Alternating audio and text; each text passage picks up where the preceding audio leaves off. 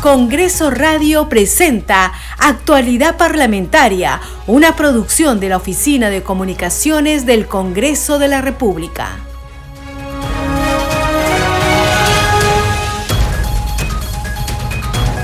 ¿Cómo están? Bienvenidos a su programa Actualidad Parlamentaria. Les saluda Carlos Alvarado y estos son los titulares.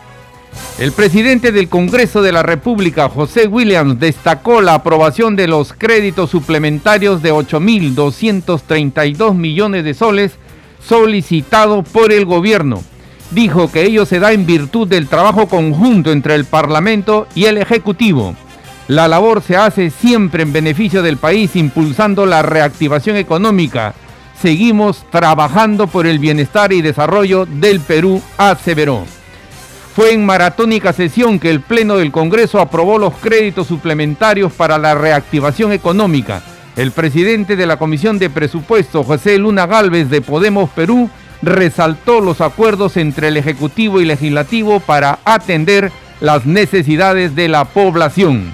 El ministro de Economía, Alex Contreras, fundamentó también el proyecto de ley que aprueba los créditos suplementarios. Destacó la madurez políticas o la madurez política de todas las bancadas.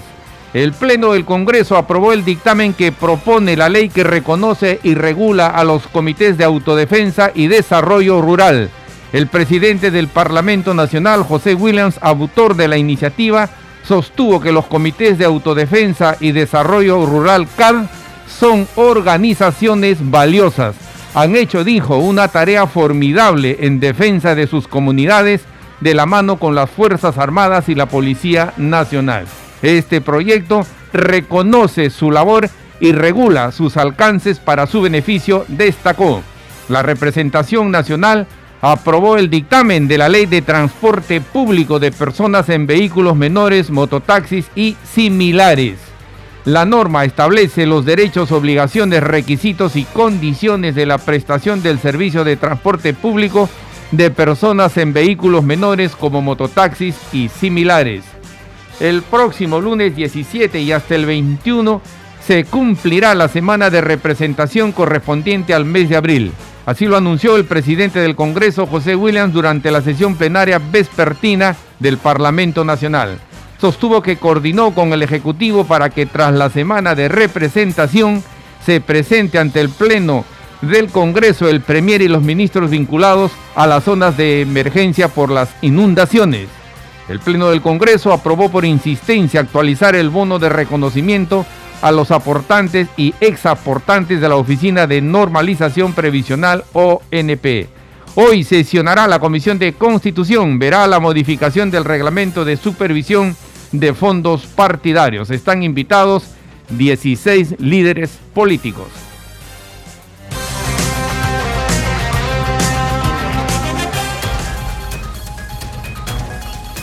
Desarrollamos noticias en actualidad parlamentaria. Tras un amplio debate, el Pleno del Congreso de la República aprobó el proyecto de ley que reconoce y regula a los comités de autodefensa y desarrollo rural. Escuchemos. Han registrado asistencia 102 parlamentarios en el tablero. Vamos al voto han registrado a favor 77 parlamentarios, 19 en contra, 3 abstenciones, más el voto en contra del congresista Balcázar, 20 en contra. ¿Congresista Zaruada? A favor. A favor. 78. Ha sido aprobado en primera votación. Según el artículo 78, se requieren siete días para volver a votar la segunda votación. Señor presidente de la comisión. Con su venia, señora presidenta, pido la exoneración de la segunda votación. Gracias. Con la misma asistencia vamos a proceder a votar la exoneración de la segunda votación a pedido del presidente. Al voto. Han votado a favor 76 parlamentarios, 19 en contra, 3 abstenciones en el tablero, más el voto en contra del congresista Balcázar, 20. Congresista Saluana, a favor 77. Congresista Gerí, 78. ¿Alguien más? Señores congresistas, ha sido aprobado la exoneración de la segunda votación del dictamen.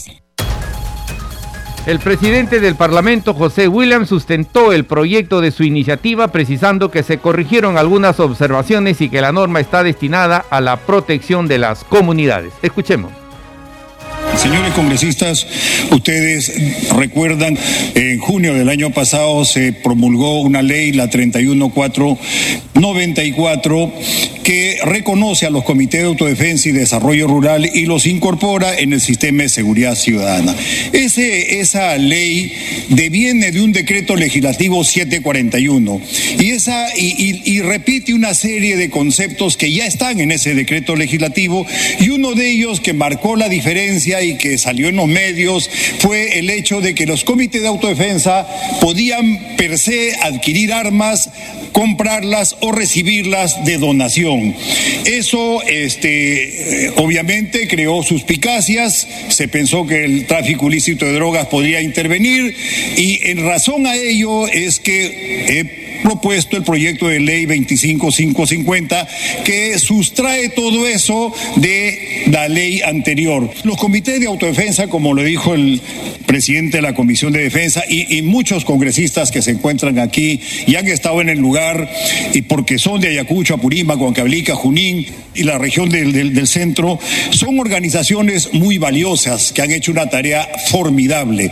Han muerto muchos de ellos, le han, han combatido contra el terrorismo, le han ganado la lucha al terrorismo junto con las Fuerzas Armadas, la Policía Nacional, la sociedad civil organizada, las autoridades, los medios de comunicación y etcétera.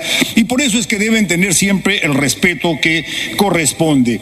Como dijo el presidente de la comisión, esas son organizaciones surgidas y libremente para desarrollar actividades de autodefensa. Y la ley está tal como antes y solamente pueden activarse en lugares que están declarados en, son, en estado de emergencia y bajo la tutela de las Fuerzas Armadas y ese no ha sido ningún problema. El otro asunto que es importante, señores congresistas, es el que se refiere a que son parte de la seguridad ciudadana. El que los comités de autodefensa sean parte de la seguridad, seguridad ciudadana no es algo que está colocado en esa ley que cité, ni tampoco en la 2550, sino que esto ya deviene de la ley número 27972, ley orgánica de municipalidades, que en su artículo 145 dice lo siguiente, para la elaboración del sistema de seguridad ciudadana se convocará y concertará con las organizaciones sociales, vecinales o comunales, las rondas urbanas, las rondas campesinas y los comités de autodefensa, así como las comunidades campesinas, nativas y afroperuanas. Ya esta ley las contempla y son parte de la seguridad ciudadana, porque en esos lugares, señores congresistas, como ustedes conocen, no hay policía, no hay serenos, no hay nada y ellos son los que tienen que defenderse, pero siempre trabajando con la Policía Nacional o con las municipalidades porque dependen también de ellas y son, son orgánicas para efectos de la seguridad ciudadana. Entonces, en conclusión, lo que se está eh, retirando es el asunto de las armas, que es lo que más preocupó y en ese sentido ya esto deja de ser un problema. Lo que le solicitaría es que se apruebe este dictamen con el objeto de que puedan seguir funcionando como corresponde. Seguimos desarrollando noticias en actualidad parlamentaria. El presidente del Congreso, José Williams, anunció ayuda para los damnificados por las copiosas lluvias e inundaciones en la región Piura. También informó que la próxima semana se iniciará la semana de representación. Escuchemos. Voy a informarles algunas decisiones de la mesa directiva.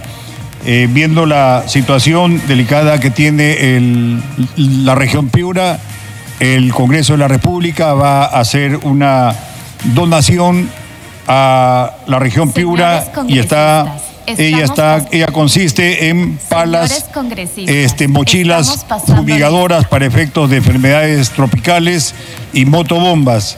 Se les informará luego del detalle.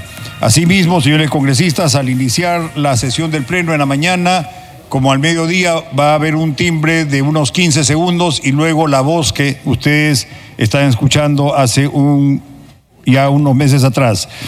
Eh, por otra parte, cumplo también con el deber de comunicarles que el Comité de Damas del Congreso de la República está organizando para el día martes 18, 19 horas, 7 de la noche, un concierto y los detalles se encuentran en la Gaceta, en la parte de atrás. Los fondos que se van a obtener de esa, de esa presentación es un tenor y bueno, tres, tres artistas más la Sinfónica Nacional va a estar destinada también a adquirir bienes para este, región Piura. Esto lo hace la comisión, el, Consejo Directivo de Damas del Congreso de la República.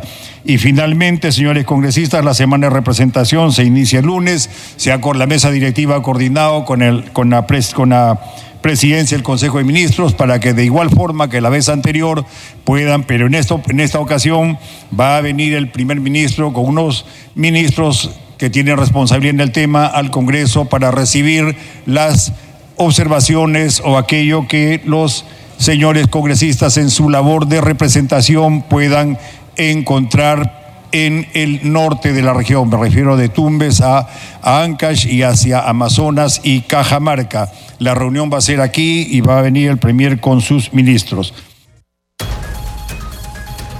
Seguimos desarrollando noticias en actualidad parlamentaria. El Pleno del Congreso de la República aprobó los créditos suplementarios al Ejecutivo que supera los 8 mil millones de soles. El presidente de la Comisión de Presupuesto, José Luna Galvez de Podemos Perú, sustentó ante el Pleno el proyecto para reactivar la economía. Escuchemos.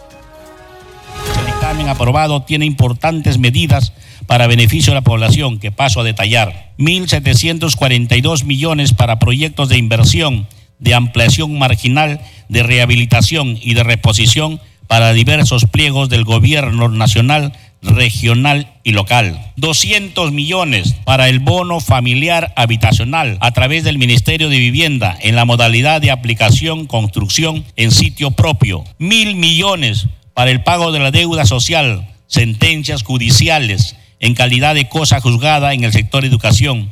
240 millones para para financiar la adquisición de alimentos en beneficio de la población pobre a través del MIDIS. 100 millones para el programa de vaso de leche, 594 millones para el pago de compensación económica de los profesionales de la salud, personal técnico y auxiliares asistenciales de las unidades ejecutoras del Ministerio de Salud. 12 millones para completar el financiamiento de la construcción y culminación de cinco residencias estudiantiles en Arequipa, Piura, Ayacucho, Cusco. 29 millones para otorgar subvenciones para emprendimiento y asesoría técnica en materia agrícola, forestal, pecuniaria y artesanal a la mujer rural indígena. 350 millones para la masificación de gas natural y acceso al, al gas licuado de petróleo a través del Fondo de Inclusión Social Energético, FICE. Por último, quiero referirme a la reserva de contingencia. El monto total de crédito suplementario que se va a aprobar se están destinando para la reserva de contingencia 3.548 millones de soles, que según el ministro de Economía serán destinados para financiar la emergencia y atención de los desastres ocasionados por la lluvia. Como mencioné anteriormente, el monto del crédito suplementario es el más alto de los aprobados por el Congreso de la República. Por tanto, la fiscalización se hace necesaria. Hoy más que nunca, si se considera que la Contraloría ha detectado que en las autoridades por reconstrucción, con cambio en los últimos siete años, ejecutó más de 10.700 millones y hay 845 funcionarios vinculados a actos de corrupción y eso no debe repetirse. Es por ello que en este crédito suplementario se está destinando más de 148 millones de soles a la Fiscalía de la Nación, además de los cerca de 200 millones de soles otorgados anteriormente a la Autoridad de Control del Ministerio Público y la Ley de Control Concurrente, que hace que la Contraloría tenga recursos permanentes para realizar funciones concurrentes y acompañar a los proyectos desde su inicio. De esta forma venimos fortaleciendo el sistema de control y de sanción a los delitos cometidos en la administración pública. Este presupuesto que estoy seguro vamos a aprobar va dirigido principalmente para atender las emergencias y, los efectos de los desastres Hay más de 170 mil damnificados, 66 mil viviendas afectadas, 101 colegios dañados, 143 centros de salud dañados. Por ello que se debe fiscalizar muy de cerca a los municipios, gobiernos regionales, ministerios a quienes se les está asignando estos recursos. Y si se encuentra actos de corrupción, los responsables deben ser ejemplarmente sancionados, porque la corrupción no puede continuar en el Perú. En ese sentido, señor presidente, solicito someta a debate y posterior votación el dictamen del crédito suplementario que acabo de sustentar.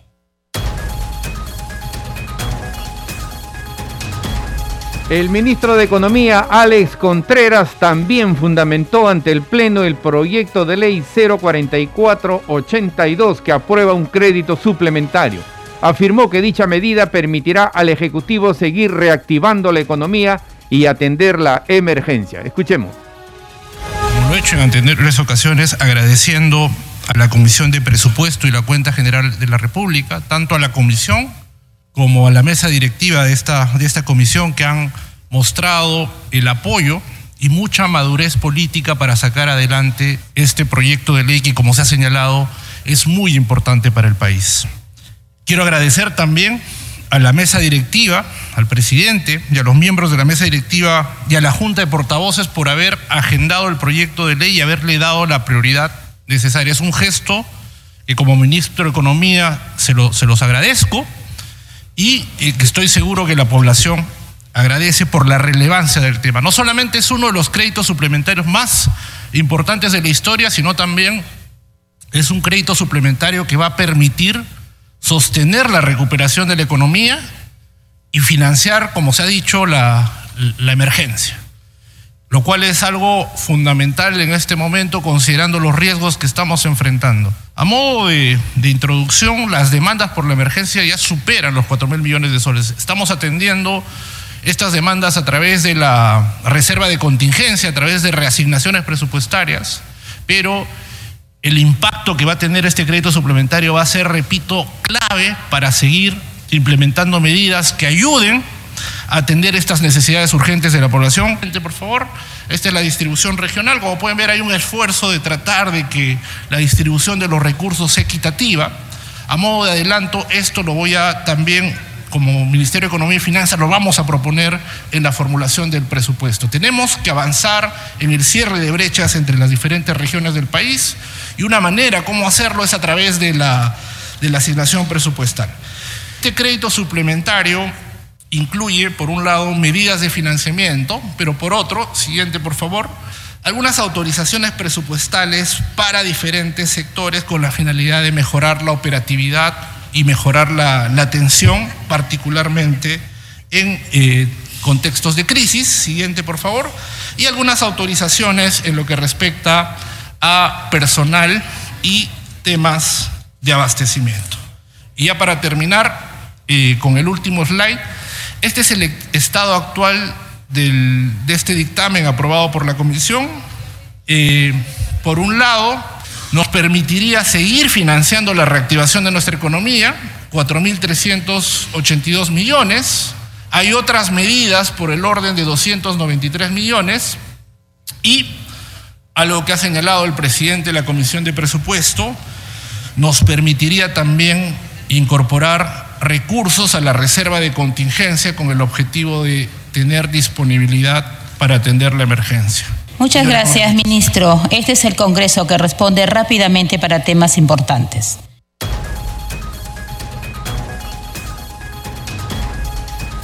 A su turno, el ministro de Energía y Minas, Oscar Vera, explicó ante el Pleno por qué se destina dinero para cubrir tuberías que están en litigio con Odebrecht.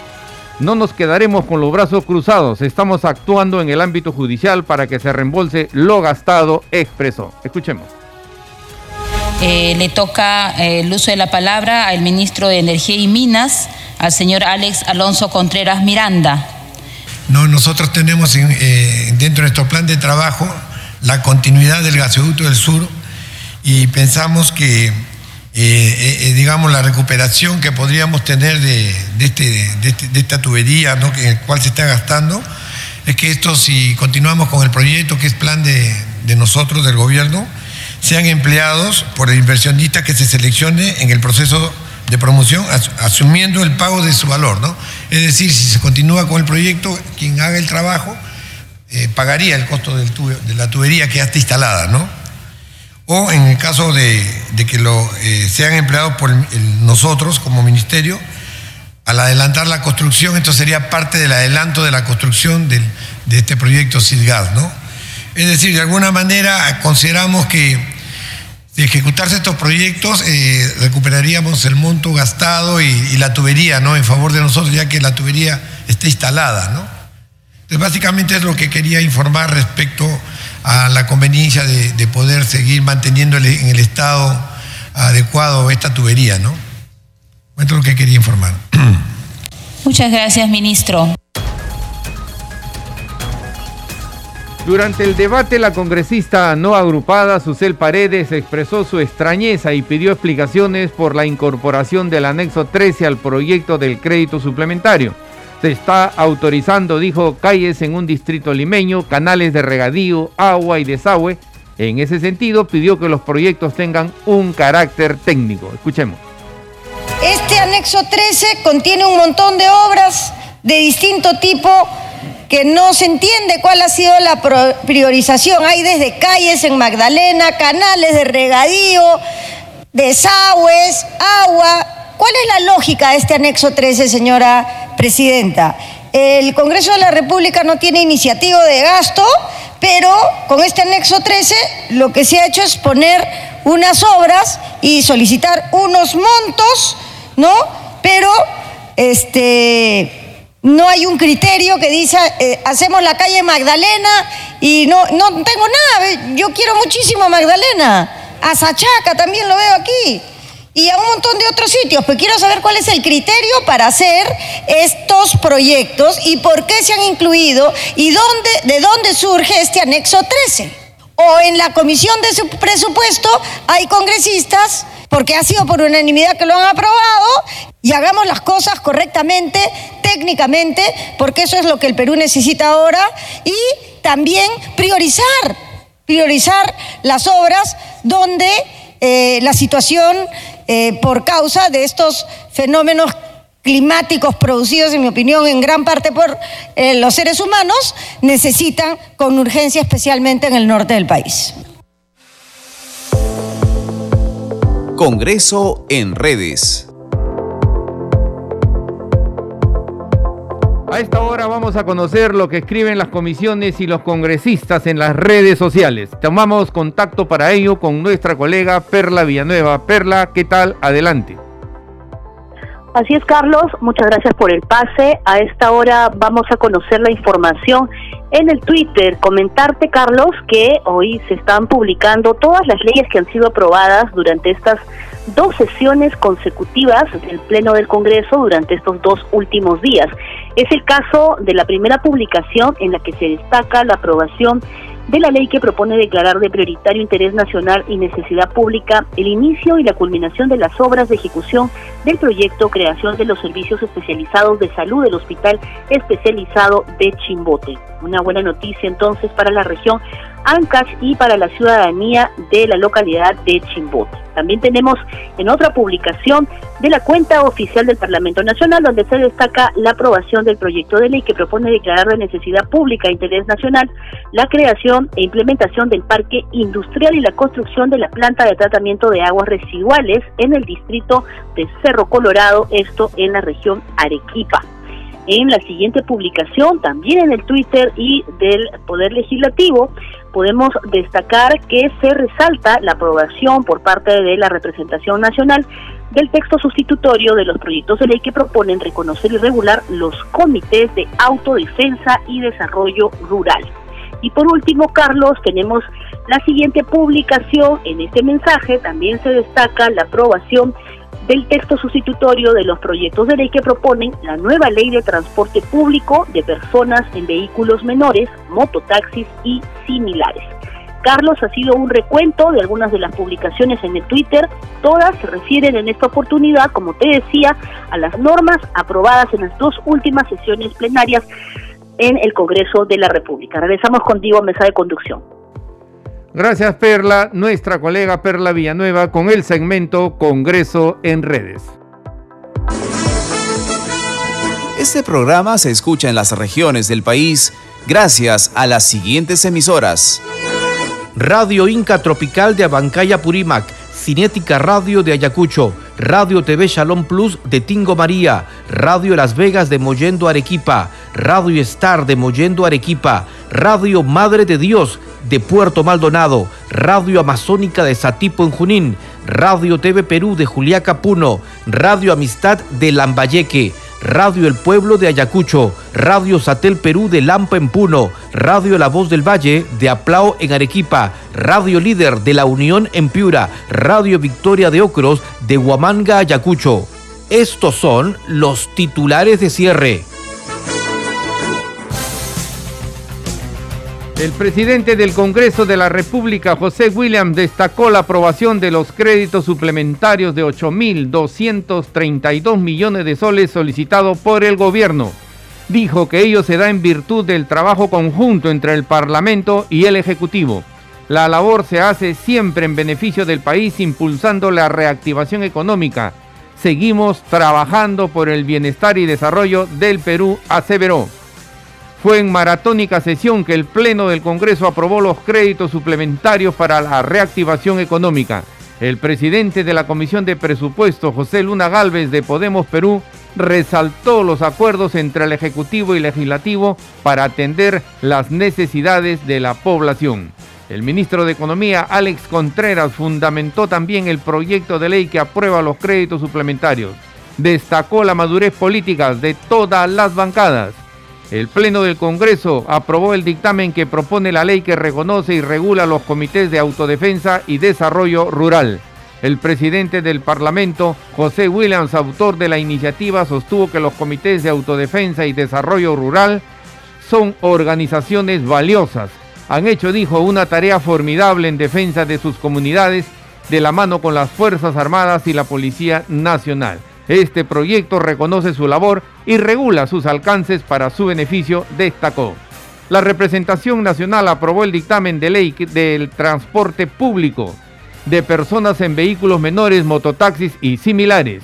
La norma establece los derechos, obligaciones, requisitos y condiciones de la prestación del servicio de transporte público de personas en vehículos menores como mototaxis y similares.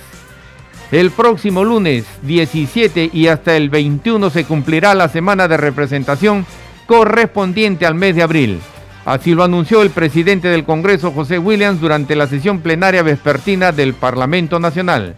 Sostuvo que coordinó con el Ejecutivo para que tras la semana de representación se presente ante el Pleno del Congreso el Premier y los ministros vinculados a las zonas en emergencia por las inundaciones.